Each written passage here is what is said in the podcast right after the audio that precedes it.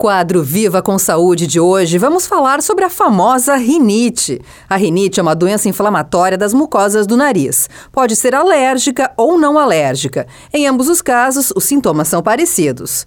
Os gatilhos de crises são melhores conhecidos que as causas.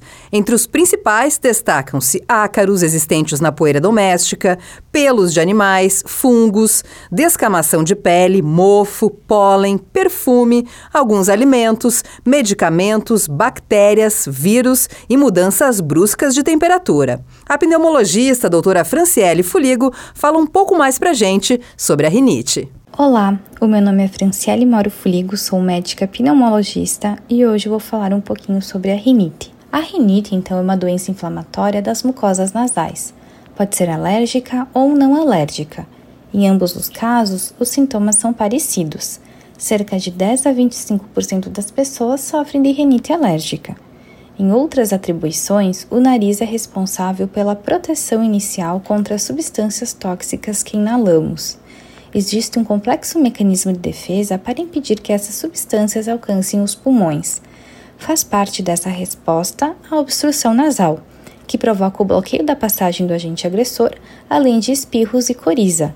Essa reação ela é normal e todas as pessoas, ao entrarem em contato com algumas substâncias tóxicas, apresentam tais sintomas. Em alguns casos, porém, essa reação ela é exagerada e duradoura, caracterizando a rinite alérgica, uma enfermidade crônica provocada pelo contato com alérgenos. Quando um casal alérgico tem um filho, a probabilidade dessa criança ser alérgica é cerca de 50%. No entanto, mesmo que nenhum dos pais apresentem alergia, a criança ainda assim pode ter manifestações alérgicas, como conjuntivite, asma e alguns tipos de alergia de pele, e principalmente a rinite, sendo a forma mais comum. A rinite alérgica tem características hereditárias, mas mesmo que nenhum dos pais apresentem o um distúrbio, ele pode se manifestar. Também não é obrigatório a rinite se fazer presente desde o nascimento, ou seja, é possível a pessoa tornar-se sensível a uma substância que antes era tolerada.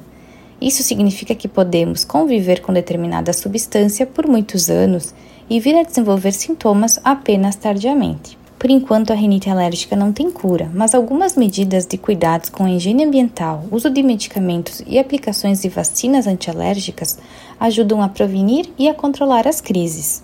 As vacinas antialérgicas constituem outro recurso para o tratamento.